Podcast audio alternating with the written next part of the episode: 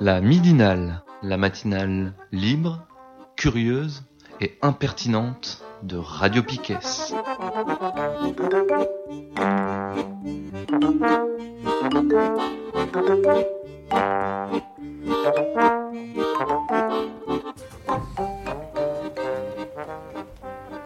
Bonjour, bonjour, on est lundi 18 mars, euh, c'est la midinale de Radio Piquet. Euh, bon, on est euh, au taquet aujourd'hui, un petit peu fatigué par notre loto, mais ça va aller. Ça va être euh, une midinale historique. Bonjour. Donc je suis Kat, je suis en compagnie de Charline, de Canel, de Nico et de Thomas. Salut. Alors euh, Canel, euh, c'est Nico qui t'a rencontré ce... il y a quelques jours à la Oui, c'est ça. marche pour le climat.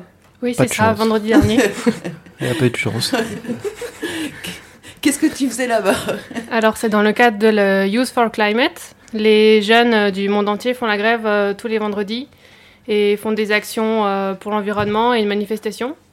Et donc, euh, nous, sur Brest, on a des actions comme euh, Plastic Attack, qui consiste à récupérer les emballages plastiques à la sortie des supermarchés, des courses des personnes, et de les remplacer par des sacs en papier afin de dénoncer justement l'utilisation du plastique en- dans la démesure. On a aussi des clean walk, qui consistent à marcher dans la rue et à ramasser euh, tous les déchets. D'accord. Après, on a des débats avec un sitting et il y a des manifestations. Donc, euh, il y en a eu une vendredi dernier qui a vraiment rassemblé beaucoup de gens. Ouais. Et samedi dernier aussi, euh, à l'Andivisio, notamment pour lutter contre la centrale à gaz. Ok. Et alors, ça vient de commencer ce mouvement ou ça fait déjà quelques Euh, ça a commencé vraiment en août euh, 2018 avec euh, une jeune suédoise qui a commencé à faire la grève toute seule et à se rendre devant le Parlement suédois pour dénoncer euh, l'inaction climatique. Et ensuite, ça a été repris euh, en Belgique par une jeune qui a dit qu'elle voulait amplifier le mouvement et donc du coup, elle a commencé à lancer ça en Belgique. Et maintenant, euh, dans le monde entier, il y a des tout le vendredi, les jeunes se mobilisent et euh, luttent pour Et le à- climat. Et à Brest, c'était le premier Oui, c'est ça. Et ça va continuer les prochains vendredis. Ah, moi, j'ai été impressionnée par les photos. En fait, il y avait l'air d'avoir vraiment du monde. Oui, ça a mobilisé vraiment beaucoup de jeunes et c'est vraiment bien parce que c'est c'est du collège à lycée, universitaire et même euh, après. Ouais. Et est-ce que les profs euh, vous soutiennent euh, Enfin, Donc moi je suis plus à la fac, donc je sais pas trop. Mais d'une manière générale, oui, tout le monde est pour lutter contre le réchauffement climatique et je pense que c'est important aussi que... Bah, c'est facile de faire grève quand on travaille, mais quand on est jeune à l'école, c'est pas toujours évident de faire porter sa voix, surtout quand on vote pas. Et du coup, c'est une manière aussi de, bah, de montrer son soutien et manquer l'école pour ça, c'est un symbole euh, fort. Et alors, est-ce que tu t'étais engagé avant dans quoi que ce soit? Euh, oui, alors moi j'ai fait des études en relations internationales et droit humanitaire, donc je suis déjà partie dans des missions, euh, notamment pour les réfugiés en Grèce, en Italie, mais aussi au Liban et en Inde, donc euh, je suis déjà engagée à la base. Et le climat, c'est aussi un thème qui est très important. Bah, oui. Moi, en fait, j'avais envie d'in- d'inviter Canel et puis d'autres à parler de ce thème-là parce que ouais, c'est essentiel. Bah, Il y a un terme que tu as employé, c'est la démesure. Oui. Euh, la démesure là de notre monde euh, capitaliste qui euh, Surconsommation. euh, ouais ouais qui euh, utilise euh, les ressources euh, après moi le déluge en gros hein, c'est ça le, pour symboliser le, le système on peut dire ça Oui. Euh, en fait euh, ce- ce- ce- ce- le problème du réchauffement climatique ça fait euh, depuis 92 peut-être le sommet de Rio le premier Oui, ça- grand sommet international où là, euh, la communauté internationale se réveille et commence à faire des, des sommets. Bon, on se réunit, là, là. Euh, concrètement, euh, bon, Bah, c'est un peu ça le problème, justement, c'est qu'il y a beaucoup de sommets, beaucoup de documents qui sont édités, beaucoup de débats, mais pas assez d'actions. Le secrétaire général de l'ONU a d'ailleurs fait un rapport dans lequel il dit que l'État n'investisse pas assez de moyens pour euh, mettre en place les accords de Paris qui ont été signés en 2015 Il y a aussi des objectifs du développement qui ont été mis en place jusqu'en 2030, mais c'est pas du tout suffisant. Les États ne, ne respectent pas ce qu'ils ont promis et de toute façon, les promesses sont déjà à la base euh, inadéquates et pas, pas à la hauteur euh, des défis. Ouais. Et alors moi j'avais une idée derrière la tête parce que c'est un c'est un thème dont j'aimerais qu'on qu'on approfondisse à Radio Piquet. Et du coup je sais pas si euh, toi Canel ou avec d'autres est-ce que euh, ça vous intéresserait de participer à une émission sur ce thème? Oui, bien sûr. Monter un, quelque chose? Oui, oui, bien sûr. Voilà. C'est un thème sur lequel euh, je pense que c'est important de s'engager et de débattre et de, de sensibiliser les gens aussi. Et... Qu'on prenne le temps de faire une émission consacrée à ça. euh, avec, euh, Ou plusieurs ouais. Parce que c'est un gros morceau quand même. Oui, Oui, tout à fait. Voilà. carrément. Bah ouais, pourquoi pas. On prendra le temps, hein, on en discutera. proposer des émissions en direct comme ça, personne peut refuser, tout le monde dit oui. ouais, c'est une bonne technique. Hein. En plus, je vous prêchez une convaincue, donc euh, Bon. Euh, du coup, le, les pro- le prochain rassemblement, c'est euh, Vendredi prochain. vendredi prochain. ouais. Donc il y a un groupe Facebook qui s'appelle Youth for Climate Brest. Et il y a un site internet aussi, donc euh, rejoignez-nous, allez voir ce qui se passe. euh. donc il y aura de toute façon des actions euh, et une manifestation aussi. Il y a un truc qui m'a étonné aussi sur les photos, c'était de voir les panneaux. Euh, En Mhm. fait, il y a énormément de gens avec euh, des, des panneaux euh, super propres, super bien faits. euh, tu sais, on a enfin, j'ai l'habitude des manifs où il y en a pas énormément et où c'est quand même assez cracra. Et ça m'a donné presque l'impression que ça avait été préparé en classe ou. Oui, oui, Mais bah, il y a eu une séance où il y a eu préparation de panneaux, de pancartes, tout ça. mais organisé par qui du coup Bah, par le groupe de Youth for Climate sur Brest. D'accord. Ouais, ouais, Donc les jeunes se sont mobilisés, se sont réunis pour, euh, bah, pour discuter aussi des slogans et des pancartes à faire. Ok. Bien, bien. Et vous êtes en lien avec d'autres groupes euh, en, en France et ailleurs? Alors pas forcément en lien direct, mais de toute façon on suit l'actualité de tout ce qui se passe euh, bah, dans les autres groupes, dans toutes les villes en France et dans le monde, parce qu'il y a pas, il y a même en Afrique, en Amérique du Sud, euh, en Asie, tout ça. Donc euh, oui, forcément on suit l'actualité de ce qui se passe dans les autres pays et ça donne des idées aussi. Parce qu'en France c'est arrivé plus tard que dans d'autres pays, donc forcément on s'inspire aussi de des actions qui sont menées dans ailleurs.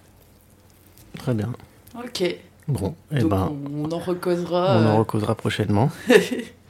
Bon, Thomas, alors pour cette euh, revue de presse, tu nous avais. euh, Ah ouais, moi j'ai trouvé deux articles qui m'ont fait rire et un peu peur. Euh, et, euh, que j'ai trouvé dans Canard PC du coup. hein, euh, donc euh, sur la publicité, le premier c'est euh, l'amour avec des pubs autour. Prêtez attention aux pubs que vous voyez sur internet. Si vous commencez à ne voir que des injonctions à booster votre libido morne et triste, c'est peut-être le signe que votre compagnon ou votre compagne tente subtilement de vous influencer. En fait, la société The Spinner, une start-up américaine spécialisée dans le marketing, propose à ses utilisateurs de cibler leur moitié grâce à des campagnes de publicité censées influencer le comportement de l'être aimé. Si vous voulez par exemple que votre conjoint vous demande en mariage, la société se chargera d'envoyer régulièrement des articles du type 5 bonnes raisons de demander sa copine en mariage. Moi je trouvais ça hyper fort. En fait, et du coup j'étais en train d'imaginer que s'il y avait ça sur, euh, sur les comptes de Piquet quand se mettait à la pub et tout, mais franchement ça serait, ça serait un truc de dingue quoi. T'écoutes radio Piquet tranquillement et là t'as des trucs qui, qui te viennent en tête là pour... euh, Eh, Est-ce que ça vous a déjà dit tromper votre femme, un truc comme ça? Enfin, c'est- C'est hyper flippant. Donc, euh, qui, qui commence, quand on commence à faire déjà de la publicité ciblée, ça commence, mais alors que quelqu'un puisse dire euh, bah tiens, euh, je paye tant pour que cette personne-là reçoive tel type de publicité, euh, moi Ouais. ça, ça me fait un peu flipper. Euh, ouais, et deuxième article, j'ai pensé à la snob en fait, vous comprendrez peut-être après. Bonjour Euh, la snob. oui, bonjour la snob. Google qui peaufine une nouvelle version de Google Maps pour smartphone avec comme point d'orgue l'intégration de la réalité augmentée pour piétons. Un journaliste du Wall Street a eu le privilège d'essayer la technologie expliquant en préambule à quel point il pouvait être difficile de s'orienter avec le seul point bleu du GPS. Ça, vraiment pas avoir le sens d'orientation pour ça, mais bon. Euh, cela ne tienne, il suffira bientôt de filmer les lieux aux alentours avec la caméra du téléphone pour que l'IA de Google trifouille illico dans les bases de données le Street View et corrèle la position et l'orientation exacte. Donc après, euh, du coup, on vous dit où vous êtes exactement et après le téléphone, euh, quand vous filmez, vous dira en fait indiquera des flèches pour vous dire bah c'est par là qu'il faut aller. Et en fait, ça va comme poser encore des problématiques de, de vie privée, de voilà reconnaissance faciale et tout.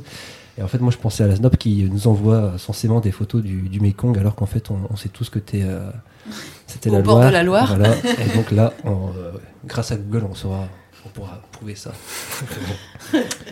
voilà. Merci. Euh, moi, je voulais vous parler aussi de la réforme des temps périscolaires. Euh, donc, euh, en tant que parent d'élèves, j'ai reçu un courrier datant du 1er mars 2019 euh, m'informant donc que à la rentrée de septembre 2019, il y allait avoir un changement dans les temps, dans l'organisation des temps scolaires. Donc, je rappelle juste, c'est en 2013, il y avait une réforme des temps périscolaires euh, mis en place par l'État. Donc les communes étaient dans l'obligation de mettre euh, en place après le des temps périscolaires. Donc ça voulait dire qu'en fait on passait, euh, on était à quatre jours d'école. Lundi, mardi, jeudi, vendredi. Donc en 2013, on, récupérait le mercredi matin comme jour d'école. Et euh, pour euh, quelque part euh, combler euh, les heures, les heures euh, on ajoutait des temps périscolaires euh, en fin de journée. Donc après, les communes étaient libres d'organiser comme elles voulaient les temps périscolaires. Alors, chacun a fait des choix différents. Il y a certaines communes qui ont euh, décidé que le- les temps périscolaires c'était tout le vendredi après-midi. Il y en a d'autres qui ont mis une demi-heure euh, en fin de journée, le lundi, mardi, euh, jeudi, vendredi. Et la ville de Brest, elle, elle avait décidé que c'était sur deux jours, deux fois une heure et demie. Pas tout à fait, une heure et demie, deux fois une heure vingt, je crois. Et le, donc soit suivant les écoles, le lundi et le jeudi, ou le mardi et le vendredi. Voilà. Alors le, le, le- les changements qui sont donnés dans ce courrier-là, en fait, c'est que donc il reste sur la semaine avec euh, à cinq jours, le, le- toujours euh, école le mercredi matin. Et par contre, euh, il n'y a plus les temps périscolaires, au lieu d'être en fin de journée, sur deux jours, sont sur, étalés en fait sur les quatre jours, lundi, mardi, jeudi et vendredi, sur le temps de la pause méridienne, de 13h15, 13h30 à, de 13h30 à 14h15. Donc, ça fait 45 minutes euh, de temps périscolaire. Donc, euh, les, ou quoi, appelé TAP Mhm. temps d'activité périscolaire. Et euh, donc, en fait, c'est pas des changements hyper. euh, Enfin, c'est pas hyper radical en fait euh, comme euh, comme changement. Et euh, finalement, moi, quand je le, quand j'ai lu ça, je me suis dit bon, sincèrement, en fait, pour ce qui se passe en maternelle, par exemple, c'est plutôt pas mal comme réforme, je trouve. C'est parce que en fait en maternelle effectivement le fait de, de changer un peu tous les jours que les enfants sachent pas trop quel jour on est etc et puis aussi ça évite ce qui se passe dans certaines écoles où ils sont réveillés pour aller au TAP actuellement. Euh, et donc euh, là en fait on les laisse euh, faire la sieste et puis ne pas participer au TAP. Bon. Le, le problème en fait c'est qu'il y en a y pas mal y a pas mal de problèmes pour les gens en fait qui sont impliqués dans, dans l'étape aujourd'hui vas-y Alors moi justement, je travaille, je fais des remplacements dans les écoles sur l'étape et le midi. vas-y Et je suis personnellement pas pour cette réforme. Parce que déjà en maternelle, ça va justement se, bah, se résumer à de la sieste. Et l'après-midi, ben, là maintenant c'était regroupé sur deux après-midi. Donc il n'y avait pas forcément assez de moyens pour avoir des intervenants euh, hyper qualifiés pour faire de, toujours de super activités. Dans, ça dépend des écoles et des groupes. Mais surtout là, regroupé sur le midi 2, il y a des enfants qui rentrent chez eux, donc du coup qui vont pas pouvoir revenir pour faire l'étape. Les enfants vont être fatigués. Le midi, c'est le seul moment où ils peuvent faire un peu euh, ben, du temps libre, ce qu'ils veulent. Là, ils vont avoir une activité imposée et les rendre après au professeur pour faire euh, quelque chose de scolaire après avoir eu euh, trois quarts d'heure de jeu de société. je trouve pas que ce soit une Mm. super idée. Et on nous a dit que c'était pour des. pas des questions euh, financières, mais après, quand il a été proposé de passer à d'autres euh, projets qui avaient été soumis, euh, bah, justement, on a dit qu'il y avait un problème de financement. Carrément. Parce que clairement, en fait, déjà d'une, en fait, ça fait des économies pour la ville de Brest par rapport à actuellement. Parce qu'en fait, comme les temps périscolaires, il y avait déjà, enfin, la pause méridienne, donc le temps de cantine, il y avait déjà des animateurs euh, qui étaient payés sur ce temps-là. Donc en fait, ils augmentent d'un quart d'heure par jour, ce qui fait une heure par euh, semaine, en fait. Et avant, en fait, c'était euh, 2h40. Donc il y a 1h40 par semaine par animateur en moins à payer par, Ouais. pour la ville de Brest. C'est énorme. Oui. C'est énorme en termes euh, d'économie. euh. C'est ça, concrètement, il y a moins de temps d'animation, donc moins d'animateurs et animatrices euh, qui perdent une partie de, la- de leur revenu, quoi. C'est ça. Ce qui fait une, euh, une, une économie pour la ville. Voilà. Donc du coup, concrètement, en fait, euh, bon, les animateurs, pour les raisons que tu as données, qui sont euh, de, de- des raisons de qualité, euh, Oui, c'est pour les d'intervention, enfants en premier euh, lieu. sont plutôt contre la réforme, mais aussi pour des conditions de travail, parce qu'ils vont perdre du temps de travail avec cette, euh, cette mesure. Il y a... Après, il y a... Y a... C'est assez... euh, Moi, ce que j'ai trouvé, en fait, euh, comment dire ce qui, ce, qui a, ce, qui, ce qui est un peu compliqué, c'est que là, tout le monde se mobilise tout à coup pour ça, enfin contre ça en fait, mais que les uns et les autres ont pas les mêmes, euh, réclament pas la même chose. Donc les animateurs vont être plutôt sur réclamer que ça reste comme c'est actuellement. Pas forcément, ça peut aussi être regroupé sur une après-midi. Pour les enfants, ce serait déjà beaucoup plus bénéfique et plus intéressant d'avoir quelque chose de qualité pour les enfants plutôt que le Ça peut être midi. aussi cette revendication-là. Et les profs, en fait, globalement, c'est plutôt en fait que dès le début, ça les a emmerdés, cette réforme, parce que en fait, c'est le mercredi matin qui, qui les emmerde euh, pour une partie. Je dis pas tous les profs non plus, parce que c'est pareil, il y a plein de, diversité là-dedans. Mais en fait, euh, globalement, c'est plutôt en soi les temps périscolaires qui les emmerdent. Et, euh, et, le fait d'avoir euh, 4 jours et demi. En fait, il y a beaucoup qui aimeraient bien revenir aux 4 jours. Et parmi les parents, c'est pareil, il y a, certains qui voudraient revenir aux 4 jours, d'autres pas, d'autres qui tiennent aux tables, d'autres qui... Donc en fait, c'est un petit peu un petit merdier euh, voilà, à démêler. Mais moi, ce que je regrette, c'est que dans le fond, il n'y a pas de vraie évaluation de qu'est-ce que c'est que ces C'est ça le problème. Qu'est-ce que c'est que ces temps d'activité périscolaire? Qu'est-ce que ça crée pour les enfants? On entend seulement des gens dire Ah oui, ils sont fatigués, les enfants. Mais ils sont fatigués, euh, on entendait déjà ça avant 2013, les enfants ils étaient déjà fatigués. Et euh, comment t'évalues ce discours euh, marronnier, tu vois, de les enfants sont fatigués? Ben c'est impossible en fait. On nous dit bah ils sont toujours fatigués ou ils sont encore plus fatigués. Il y, a rien qui permet de, de vérifier ça en, en vrai quoi. Mais après, il n'y a pas que la fatigue, il y a surtout la qualité de ce qui est apporté. Il y a des écoles où ils font vraiment des choses vraiment bien, des projets Ouais. avec euh, des associations pour handicapés, où ils intègrent les enfants avec, euh, bah, avec des personnes handicapées dans une association, ils ont des super projets. Et après, il y a des tapes où c'est euh, jeux de société ou du dessin qui est pas forcément avec des gens qui sont qualifiés en dessin, donc du coup, c'est un peu. Ouais. Bon, les enfants ont aussi besoin de s'amuser et de faire des choses comme ça, mais Mais ouais, mais c'est vrai que c'était mal parti parce que dès le début, en fait, euh, moi je trouve que c'est une réforme qui a été faite hyper rapidement, euh, qui a été mise en place un peu trop, beaucoup trop vite. Et que c'est vrai que c'était vendu comme étant, euh, bah, comme ça, les, les enfants qui ont, qui ont pas la possibilité d'avoir accès à des loisirs, euh, euh, tu peux pouvoir faire, de tester du judo, de faire, euh, je sais pas, du foot ou des activités culturelles un peu plus poussées. Euh, c'était vendu, l'étape était vendue pour remplacer ça, enfin, de pou- pouvoir euh, avoir accès à la facilité de faire ce genre d'activité. Finalement, on se rend compte que, euh, bah, suivant les, les communes et les écoles, c'est pas forcément possible parce que, bah, en termes de moyens humains, de matériel et tout, déjà, il y avait ça qui, ils avaient pas vraiment aussi, je crois, j'ai pas l'impression qu'ils avaient budgétisé le truc, quoi. On partait avec, avec rien pour faire un truc qui devait être énorme, quoi. Donc, euh, ça non plus, ça n'a pas été, ça a pas été évalué, quoi. Nous, en fait, Thomas et moi, on a travaillé donc au patronage laïque Guérin qui a, signé en 2013 une convention avec la ville de Brest pour euh, les temps périscolaires, justement. Donc, on était euh, sur l'école Guérin et Bugeaud, école primaire et maternelle du quartier Saint-Martin. Et, euh, en fait, dès le départ, quand on est arrivé dans...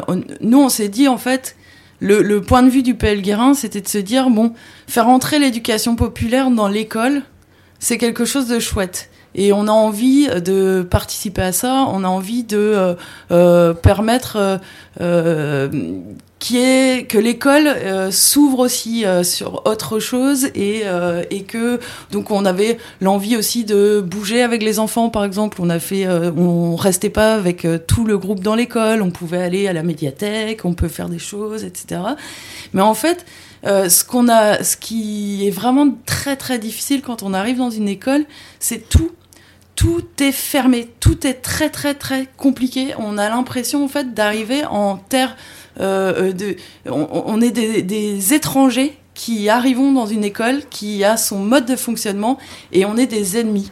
Donc euh, et je dis ça euh, sans euh, stigmatiser l'éc- l'école Guérin et l'école Bugeaud en particulier parce que c'est ce que j'ai vu partout dans le sens où on était aussi euh, dans les réunions euh, du projet éducatif local. Euh, Il y a plein plein plein de, réunions qui réunissent euh, des parents, des des instits, etc. Et ben les premiers trucs qu'on fait quand on se retrouve pour organiser les temps périscolaires, les premières demandes des, des profs, c'est le règlement de l'école. Donc déjà, c'est de nous dire, euh, c'est comme et en fait, c'est pas, on va faire un règlement ensemble pour avoir euh, les mêmes règles. C'est nous, c'est ça nos règles, et vous allez les appliquer comme nous on le fait. Donc déjà, on n'a pas le droit, on n'est pas libre d'organiser euh, ces temps-là comme on, comme on souhaiterait le, le faire. Après, il y a, y, a, y a vraiment... euh, Enfin, moi, je trouve que quand on rentre comme ça dans l'école, on se rend compte de tout un mode de fonctionnement. Donc, les conseils d'école, qui sont un simulacre de démocratie, où en fait, c'est les profs qui, euh, qui ont le pouvoir, puisqu'ils sont plus nombreux, en fait, tout simplement. Les, les... Il y a trois élus euh, dans l'école, euh, au conseil d'école, qui n'ont aucune, euh, aucune voix au chapitre et qui sont généralement en plus euh, bon, les, les parents qui sont plutôt soucieux de leur, leur- leurs enfants et euh, voilà. Et en fait, euh, et, nous, euh, en tant qu'animateurs, eh ben, il y a un représentant. C'est tout de sur euh, un conseil d'école. Donc notre voix, elle est euh, unique. Et ben, on est vraiment mis en minorité très très vite. On est aussi vu très dès qu'il y a du bordel dans l'école, c'est qui les coupables C'est les animateurs. C'est toujours euh, oui nous qui avons mal rangé la salle, etc. Et ça amène et c'est vraiment très compliqué parce que je trouve qu'en plus euh, il y a aussi euh, on a l'impression d'être l'ennemi de tout le monde. en arrivant et qu'on doit se faire tout petit tout le temps parce que même en fait par exemple les femmes de ménage et ben en f- on est on comme ça se surajoutait sur un temps où normalement elles devaient pouvoir avant elles pouvaient s'organiser pour nettoyer à ce moment-là et ben là d'un coup on est des, gros crassous en fait euh, qui venons euh, la faire chier sur euh, des heures de ménage. Alors qu'en fait ben voilà tu te sens presque en train de t'es en train de t'excuser tout le temps en fait. C'est tu sens bien que l'école c'est pas c'est hyper difficile en fait d'entrer là-dedans quoi. Et après, il y a aussi d'autres difficultés qui sont liées au fait que en maternelle, on a imposé à des ATSEM de faire de l'animation. Du coup, sont retrouvés de fait obligatoirement euh, dans l'équipe d'animation. Et en fait, ben, nombre d'entre elles, parce que c'est majoritairement des femmes, euh, ne le souhaitaient pas en fait. Et, euh, et ça, c'est hyper compliqué aussi de demander à quelqu'un qui a signé pour un métier et euh, qui, D'en faire un autre, ouais. faire un, un autre, de lui imposer ça. Et en plus, ça c'est assez compliqué aussi quand tu es une asso qui arrive, parce que tu es censé, donc le Pelguerin était censé être coordinateur du projet des temps périscolaires, mais n'a aussi euh, doit faire avec des salariés de la mairie qui ont euh, un qui se retrouvent les ATSEM à avoir euh, trois chefs au final une fois euh, donc euh, la, la maîtresse avec qui elle est en classe et euh, pour qui elle travaille, la mairie, euh, qui est son employeur euh, en vrai et qui est responsable de d'elle, et euh, l'association, du coup, en l'occurrence la PL Guérin, qui est responsable d'elle sur les temps périscolaires. Et il y a un écart tellement comme ça, parce qu'on leur demande pas du tout la même chose en plus, quoi. C'est complètement contradictoire et c'est hyper, euh, hyper difficile, en fait, euh, ce travail. Et les animateurs et les ATSEM se, se confrontent souvent parce que les visions l'animation sont pas du tout, du tout les mêmes. On est sur, euh, sur des choses euh, très très différentes, donc euh, avec euh, souvent, enfin, le truc un peu cliché, ça va être l'autoritarisme, le côté l'ordre donné par les ATSEM, et puis le côté laxisme des animateurs. c'est souvent ce qu'on nous, nous reproche, n'est-ce pas, Thomas oui, c'est ça. voilà, et en tout cas, je trouve que ben, dans ce qui est proposé par la ville de Brest, bah, ça, en fait, en tout cas, c'est pas du tout pris en compte. euh, et puis, bah, ce que tu disais, la qualité de ce qu'on propose aux enfants, tout Oui, c'est simplement. ça le problème. Et, mais par contre, cette, euh, ce courrier, en fait, on va en recevoir un autre d'ici peu de temps, parce que justement, il y a un tel euh, rejet que euh, ça y est, la ville de Brest a annoncé qu'il renonçait à, à ce projet et que mais ils, ils doivent pour le 30 mars euh, avoir euh, trouvé autre chose. Ouais, parce qu'il y a un mouvement de grève. euh, C'est ça. eu une grève la semaine dernière. Et Donc jeudi, il y avait beaucoup d'écoles qui ont été fermées, beaucoup d'écoles publiques euh, qui étaient fermées. Et c'est aussi un truc que, que moi, enfin, ça m'agace un peu de, de voir. euh, je comprends que quand ça, touche à tes conditions de travail aussi, donc tu peux que tu fasses grève, que tu sois contre, etc. Mais je, trouve dur de voir que en fait euh, les écoles euh, publiques, elles se mettent en, euh, en grève là de manière forte, quoi et que on les a peu entendus, peu vus dans toutes les autres manifestations qu'il y a eu, et notamment pour, pour, euh, pour, euh, pour gueuler contre euh, la privatisation de l'école d'une manière générale. Bah, demain, il y a une autre grève euh, contre la loi Mm. Blanquer. Ouais, mais euh, je t'assure, ça mobilise pas du tout de la même manière. C'est euh, vraiment, euh, enfin, pour euh, le- l'école, elle ferme pas, par exemple, habituellement euh, toute l'année. euh, Il y, il y a eu que jeudi dernier, vraiment, où les, les écoles en masse, et c'était vraiment la, la, réforme des temps périscolaires, quoi. Que je trouve des fois, enfin, y a, une focalisation euh, hyper forte et il y a d'autres enjeux qui me semblent être euh, délaissés aussi. euh. Et en tout cas, il y a une vidéo qui, qui tourne où on voit. Euh, donc, que j'ai vu sur le Facebook du patronage Les Guérins. Donc, euh, ils sont allés à une réunion la semaine dernière ou la semaine. euh, Enfin.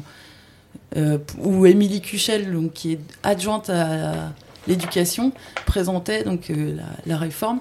Et c'était impressionnant de voir comment c'est le gros bordel en fait pendant cette, cette réunion et, et, les arguments qui sont sortis par les profs contre sont des arguments qui, qui sont nuls quoi enfin qui sont qui sont pas les euh, qui reposent des questions qui sont des vrais problèmes de l'école mais qui n'ont rien à voir avec les temps périscolaires quoi et donc, euh, ça fait un bougli-bouga, là. euh, Et en fait, Émilie Cuchel, elle, elle, elle cristallise, là, pas mal de, de rage, mais aussi parce qu'en fait, c'est une ancienne directrice de, du centre social de Kérourien, et qu'elle est considérée comme étant du camp de l'animation.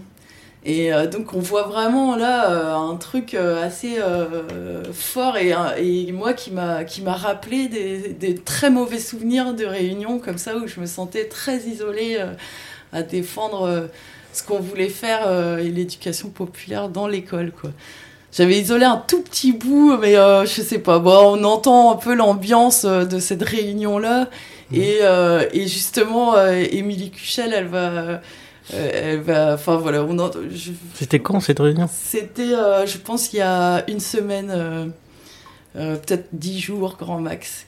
Mais ça va Après, passer très vite et ça va être un gros brouhaha parce que les gens parlent beaucoup, mais euh, on, va, écouter vite fait pour donner une ambiance, une notion de. Malgré ce que les enseignants dit, l'important c'est quand même l'école. L'étape c'est un plus.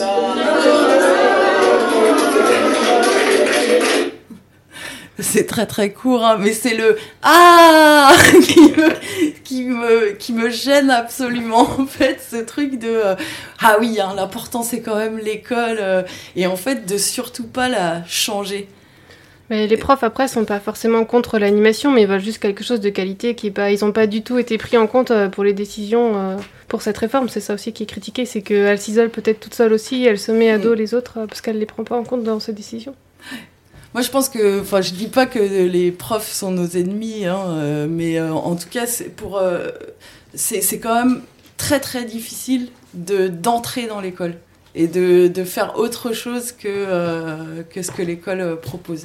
Après, euh, moi je trouve aussi que comme le dit Canal, c'est que moi ça manque d'un gros temps de préparation, de concertation avec les différents euh, euh, personnes qui vont intervenir. Quoi. Enfin, je trouve ça euh, carrément naze que euh, les animateurs, euh, que les instits et puis aussi le personnel qui s'occupe du nettoyage bah, n'ait pas été réunis aussi pour voir un peu bah, comment on s'organise. Parce qu'effectivement, il y allait y avoir du changement et se dire bah, il va y avoir du changement, comment on fait quoi, et comment justement qu'on puisse se faire ensemble parce que des- oui, effectivement, les choses vont changer pour qu'on se sente un peu euh, je, peux comprendre encore un petit peu juste que quand euh, t'es un et que tu vois un changement qui arrive et que tu vois du euh, du monde arriver, bon bah normalement tu dois dire bon allez c'est bon j'ouvre les portes et tout, mais peut-être qu'après euh, il y a des endroits où ça s'est mal passé aussi ou euh, on sait pas. Ah oui, oui. Mais en tout cas, je pense que moi, c'est ça qu'il faudrait aussi, c'est qu'il y ait un temps aussi où on puisse parler, organiser les choses ensemble. Quoi. Mais c'est toujours pareil. Moi, je me demande si c'est pas voulu non plus. Il y a des moments que on mette en place une, euh, des temps comme ça, et puis finalement, ça sert encore plus à, à, à ce qu'on se tire dans les pattes et qu'on oublie totalement que, bah, au milieu de ça, il y y y a les gamins qui, bon, qui vont faire du découpage et du coloriage. quoi. Bien. Euh, donc la vidéo, on peut la retrouver où? Euh, sur le Facebook du PL Guérin. J'ai Et pas- on va peut-être mettre le lien sur notre page. Ouais, tout à fait. C'est, ça dure une heure, ça gueule de partout. oui, j'ai cru que t'avais. Non Ah ouais, non, mais, euh, non, mais juste, peut-être, je vais dire une bêtise, vous allez me corriger. Euh, là, euh, bon, en fait, il, a, il va être abandonné, hein, ce projet, c'est Oui. ça hein Ouais. Donc on sait pas ce qu'ils vont proposer. Euh, je crois qu'ils vont faire une consultation en fait. Et il y a les conseils d'école justement du mois de mars là qui sont en cours. Et il va falloir se positionner sur alors retour à, les, à la semaine de 4 quatre jours. Euh, Garder comme l'année dernière, reprendre ce schéma-là là, qui proposait. Voilà, il y aura plusieurs scénarios de proposés. Sachant que la ville de Brest a toujours affirmé qu'ils étaient pour les, le- la semaine de 5 jours, parce que euh, pour le rythme de l'enfant, c'est mieux. Et Ouais, ouais, bon, après, ça, c'est c'est des questions idéologiques, politiques, en fait. Ouais. Après, euh, il y a eu un moment où on disait, euh, là, oui, les 5 jours, c'est le, meilleur, c'est le meilleur rythme. Après, on dit 4 jours, c'est le meilleur rythme. Bon, bref, ça dépend de ce qu'on y fait, en fait, après. Comment, comment tout ça est réfléchi et animé. Mais juste, si c'était passé, là, concrètement, ça faisait arrêter l'école à 16h15, ouais. lundi, mardi, mercredi, au lieu de 16h30 aujourd'hui. Un quart d'heure. Ouais. Et ça le faisait arrêter vendredi à 16h, au Ouais. lieu de 16h30. Euh, Waouh, la réforme de fond, quoi. Hein. Un quart d'heure, une demi-heure. euh. Mais en fait, concrètement aussi, ça voulait dire qu'il y avait un ajout de, de temps d'accueil après, Temps de garderie. de ouais. temps de garderie, qui sont payants. ouais. Donc euh, l'argument, euh, euh, bah nous, nous faisons une réforme pour le rythme de l'enfant, euh, pour favoriser l'avantage- la- la- la- l'apprentissage. Euh, pipo pipo quoi. Concrètement, euh, on est en train de détruire euh, les services publics, les services d'éducation, etc. Et là, euh, qui c'est qui paye les, qui paye derrière C'est quand même, voilà. On- vous voyez ce que je veux dire? Ouais, Je me ouais, trompe ou Si, si, si, si. Bah, après, euh, je... là, ils le, ils le disent pas. Alors, est-ce qu'ils comptent euh, Enfin, je, sais- je sais pas. Mais effectivement, oui, ouais, ouais, ouais, normalement, logiquement, euh, là, euh, quand même, un bon paquet d'élèves vont à la garderie euh, de toute façon après à Ouais, 4h30. Donc euh, là, ils iront plus tôt. Donc, euh, il y aura un quart d'heure de plus à payer. euh. Il y a des gens qui ont les moyens, il y a des gens qui n'ont pas les moyens. Ouais. Après, euh, sur, euh, sur là-dessus, quand même, la ville de Brest, euh, mine de rien, est, est une des villes qui pratique des tarifs assez bas pour la cantine, par exemple, est gratuite pour les, les, les enfants du quotient familial le plus bas.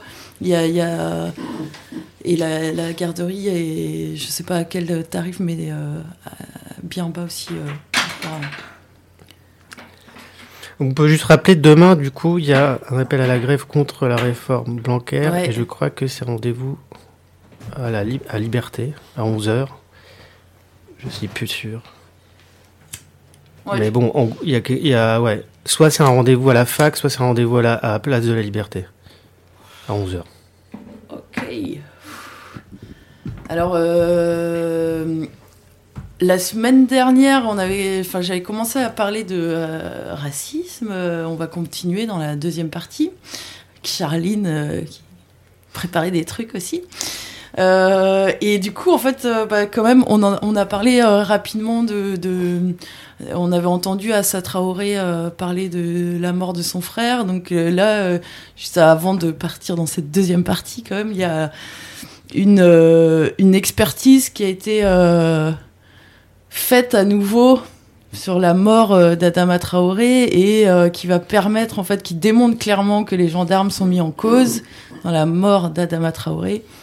Et donc, euh, on attend le procès maintenant avec ces nouveaux éléments. Et du coup, je voulais quand même profiter pour. J'avais un petit, un petit bout où on entendait justement ce qu'avait dit. Enfin, on entend un extrait d'un journal télévisé très peu de temps après la mort euh, d'Adama Traoré. on va entendre euh, le discours euh, qu'ils avaient à l'époque et Assa Traoré commenter. voilà, l'occasion. Ah non. Je vais y arriver. Oui. Dans l'actualité également, une marche de soutien à la famille d'Adama Traoré, mort il y a 11 jours lors de son interpellation. Plusieurs centaines de personnes s'étaient déjà rassemblées à Paris quand cette manifestation a finalement été empêchée pour des raisons de sécurité. La famille d'Adama Traoré s'est vue opposer le refus de la justice d'ordonner une troisième autopsie. Les deux qui ont été réalisées sur le corps de ce jeune homme de 24 ans arrivaient aux mêmes conclusions. Sa mort n'était pas due à des violences policières, mais ses proches continuent à en douter. Dès le premier jour de la mort de mon frère, donc euh, sur Beaumont, nous avons pu avoir euh, plusieurs médias. Euh, en, les comptant par dizaines et même parfois par vingtaines qui sont là. Sauf que ce 19 juillet, euh, c'est mon frère qui est mort dans les locaux de la gendarmerie. Il s'appelle Adama Traoré, mais les médias n'en parlent comme un jeune homme et mettent en avant euh, ces quelques voitures brûlées et euh, la tristesse. Ils ne parlent pas de la tristesse et de la peine de notre famille. Dans un second temps, Adama ne s'appelle plus Adama, mais s'appelle Adamo ou Adami, où son nom est écorché ou dit sur les bouts des lèvres. Et dans un troisième temps, Adama euh, est criminalisé.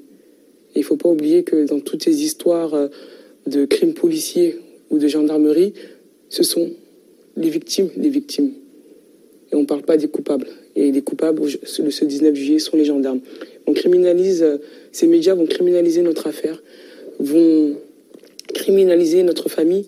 Donc tout de suite, un combat contre les médias, un rapport de force se fait.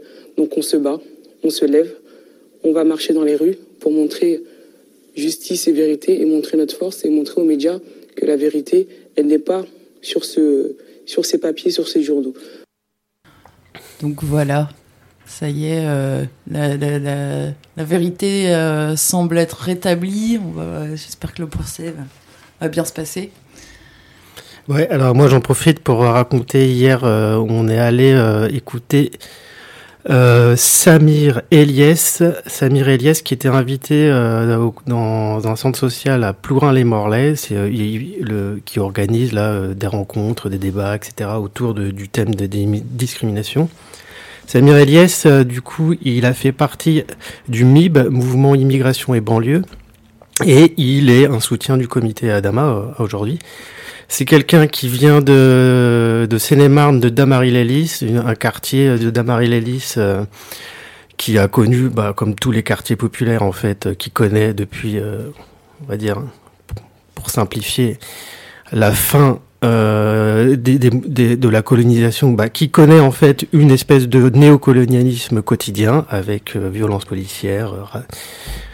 Euh, voilà quoi, une espèce de politique d'État raciste voilà. Samuel Eliès, euh, c'était une rencontre très très très intéressante. Euh, franchement, ce que, ce cette semaine là, ces deux semaines qui font le, centre social de Plourin-les-Morlaix, c'est formidable. Et euh, il est revenu un petit peu euh, sur les sur le sujet, c'était vraiment son engagement, etc. Il a parlé de la mort d'Anama Traoré et il a dit les policiers français, la BAC et la gendarmerie euh, ont une technique de, euh, de maîtrise des, euh, des, individus qui est la clé d'étranglement, qui est interdit, euh, qui est interdit aux États-Unis. Hein. les États-Unis ne sont pas un exemple, mais c'est interdit aux États-Unis, c'est interdit en Angleterre, c'est interdit dans plein de pays, c'est autorisé en France, c'est un, un, permis de tuer, permis légal de tuer. C'est comme ça qu'on parle Samir Elias. Je pense qu'on ne peut être que d'accord avec ça. La preuve en est. Il y a des centaines de morts euh, en 20 ans euh, de jeunes issus des quartiers. Euh, ils sont assassinés. Aucun flic n'a été jugé. Jamais. Ça veut bien dire qu'il y a un permis légal de tuer. Bon bah écoute, euh, c'est pas mal pour. euh, on va enchaîner sur euh, une chanson de Kerry James que tu voulais écouter, Charline? Oui, absolument. Elle s'appelle Amal. Ça t'a fait penser en fait la semaine dernière parce qu'on a parlé de de Amal Bentounsi, Bentounsi, la sœur d'Amine qui a été tuée euh, par balle. Absolument. Donc euh, du coup, on va l'écouter euh, et puis on revient pour euh, la suite, euh, s'informer autrement sur le racisme. Et sachez aussi qu'en dernière partie, nous aurons Lucie qui va arriver pour nous parler de 23 mars prochain, euh, une rencontre nomade à l'avenir. On en saura plus tout à l'heure. Donc on écoute Kerry James Amal.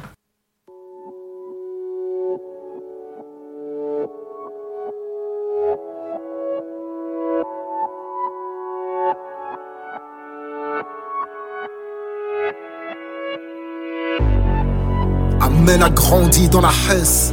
À deux ans, elle immigre du Maroc à la Tesse. Elle atterrit dans le 7-7, cité de la pierre collinée, le ghetto français, c'est pas la jet set. Papa étage en nettoyage, maman femme de ménage. Amel devient adulte avant l'âge. C'est une femme dans un corps d'enfant. Quand on est pauvre, on n'est pas naïf longtemps. Seul, entouré de quatre frères, dans la misère, ça forge le caractère. C'est les années 80, l'époque est paro. Un de ses grands frères tombe dans les héros. Je te parle d'une vraie meuf de Tessie qui a plus de vécu que des rappeurs qui s'inventent des vies. Elle sera jamais du genre à se laisser marcher dessus. Amel a tellement pris de coups qu'elle ne les sent plus. Amel a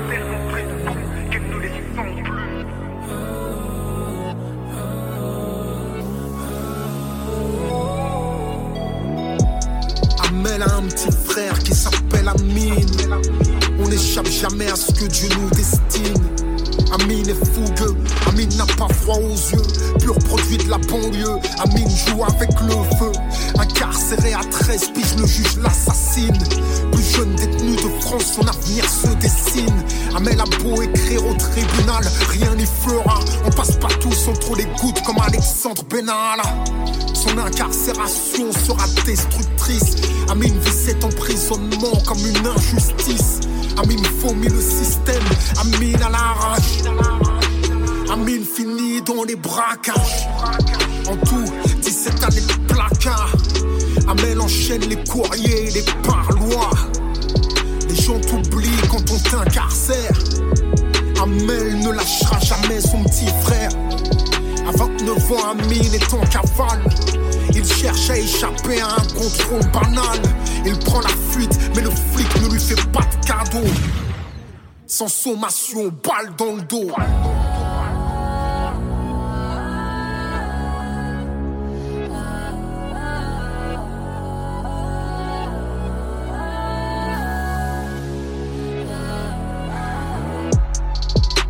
Puisqu'ils ont tué son petit frère. Contre le système, Amel part en guerre. Le flic prétend la légitime défense. N'exprime aucun regret, fait même preuve d'arrogance. Les médias répandent la version policière. En France, personne ne pleure sur le sort d'un gangster. Ses parents vivent dans la peur, mais Amel ne lâche rien. Et elle finit par trouver des témoins. Malgré les faits et les preuves amassées, le flic est acquitté au premier procès. Choquant, même le procureur fait appel. Une balle dans le dos, ça ne peut être accidentel. Amel poursuit la bataille. Elle puise son courage au plus profond de ses entrailles. Elle s'oublie elle-même. Mais sa vie de côté, elle a un mari qui l'aime, la soutient dans l'adversité. Parfois, Amel a des idées noires. Un désir de vengeance inonde son désespoir. Devant l'incompréhension, des fois elle pense au pire. Œil pour œil, dent pour dent, tu vois ce que je veux dire. Alors qu'elle risque de prendre un mauvais tournant, Dieu lui accorde un troisième enfant. Un petit garçon, beau, Hanin. Il lui ressemble tellement qu'elle l'appelle Amine. Mais l'amour reprend le dessus. À force de résistance, elle trouve enfin une issue. Après cinq ans de lutte acharnée, le flic est enfin condamné. Amel respire, Amel retrouve le goût de vivre, Amel désire. Amel a des projets, Amel sourit, Amel a le cœur qui bat, Amel fleurit. Plus de place pour les incertitudes. Amel reprend les études. À 40 ans sur les bancs de la fac. Amel veut devenir avocate. Elle pense aux autres, ouais. Elle n'oublie pas Amine, alors elle pense aux nôtres, ouais. J'écris son histoire pour ne pas oublier ce qu'on peut faire avec de la volonté.